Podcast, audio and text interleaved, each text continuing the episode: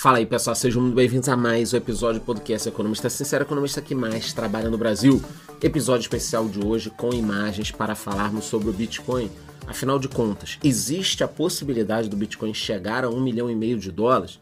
E se essa possibilidade realmente for real, quando isso vai acontecer? Então eu vou te explicar tudo direitinho, inclusive quem está falando que essa possibilidade. O episódio hoje está imperdível, só que antes de começar, eu te peço que me siga aqui nessa rede que você está assistindo a esse episódio e já me diga nos comentários. Você investe em Bitcoin ou você prefere alguma outra criptomoeda? Me deixa o nome aí nos comentários. Pois é, galera. Bitcoin a um milhão e meio de dólares. Será que isso é uma possibilidade, algo viável? Para a chefona do fundo ARK, o Bitcoin pode chegar sim a um milhão e meio de dólares. Essa é a aposta da mega investidora de Nova York. Eu vou te explicar quem é essa investidora. É a Kate Wood. Eu já falei muito sobre ela em vídeos no meu outro canal, no Economista Sincero. Segundo a opinião dessa especialista, um Bitcoin poderá valer mais de um milhão de dólares em 2030. Sai um relatório da Ark Invest, que é justamente a empresa de investimento dela. Então aqui ela realmente está trabalhando com a possibilidade do Bitcoin valendo mais de um milhão e meio de dólares. Só que eu sei quem é essa investidora. Ela é uma pessoa que gosta de risco, que gosta de tecnologia, investe em empresas extremamente arriscadas, muito vinculadas só ao mercado de tecnologia. Então, obviamente que a gente precisa tomar algum cuidado. Para quem está assistindo o episódio, eu vou colocar aí na tela parte do portfólio da Kate Wood, que é essa investidora. Então, ela tem ações da Zoom, ações da Tesla, ações da Square. Quer dizer, é justamente um portfólio com um pouco mais de risco. Ela tolera esse risco. Lá atrás ela tinha ações da Coinbase também. Para a Fidelity, um Bitcoin pode valer até mais. A Fidelity prevê que o Bitcoin possa chegar a um bilhão. Só que essa previsão foi feita lá atrás, em 2021. Vocês lembram como o mercado estava bombando. Então, ao longo do tempo, muitos investidores vão mudando de opinião, mudando o gráfico, mudando os estudos.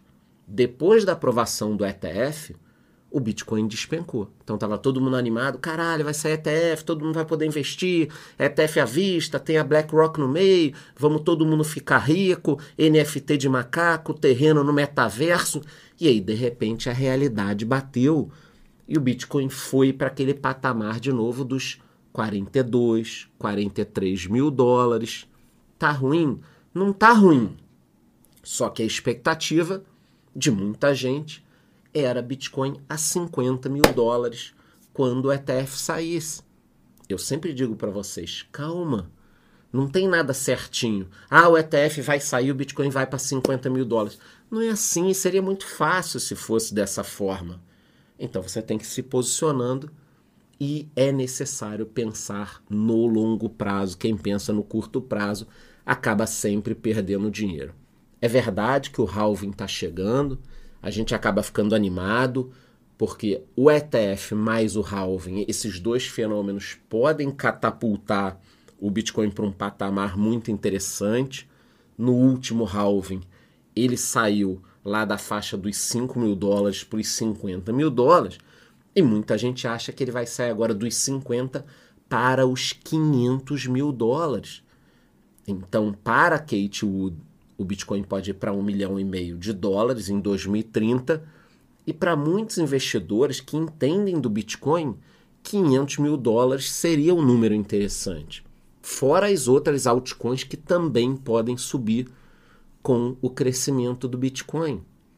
O Plan B, que tem um modelo muito conhecido no mercado, também acredita que nesse ciclo agora de alta, o Bitcoin possa sim chegar aos um milhão de dólares. Um milhão de dólares, pessoal.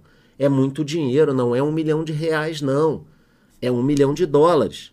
Do outro lado, nós temos os famosos haters do Bitcoin, a turma que acha que a gente está brincando aqui, que é um desperdício, que é uma armadilha. E são caras extremamente inteligentes, muitos caras que eu admiro. Vou até mostrar para vocês o Buffett, que odeia o Bitcoin. Quem será que tem a melhor rentabilidade nos últimos anos? O Buffett, que não gosta do Bitcoin, ou a Kate Wood aí, que está falando que ele vai chegar a um milhão e meio de dólares? Quem será que vem performando melhor? A gente vai ver aqui nesse episódio. Então, o Buffett sempre foi um crítico do Bitcoin, diz que na realidade se trata de um token para apostas, é um jogo de azar, tá comparando isso aqui com uma brincadeira. E o que que o Buffett gosta? Papai com mamãe. Na carteira dele ele tem Apple, Bank of America, American Express, Coca-Cola, Chevron, que é uma carteira mais tradicional do que essa. Ah, mas a Apple é tecnologia. Tudo bem, mas é uma empresa gigantesca. É uma tecnologia, o iPhone aqui, totalmente consolidada já. Não é um negócio que pode dar certo ou não. É uma empresa consolidada.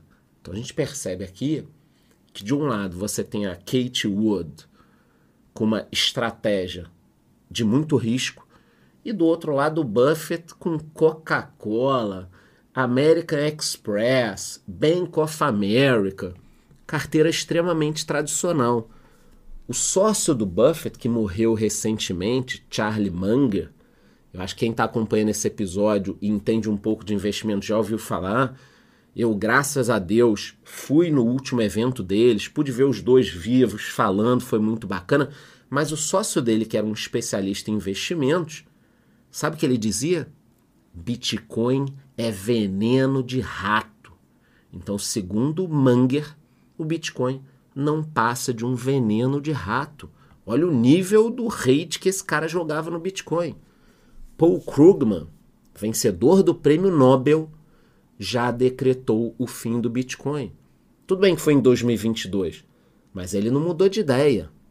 Inclusive, ele disse que blockchains são inúteis e aí sim ele decretou o fim do Bitcoin.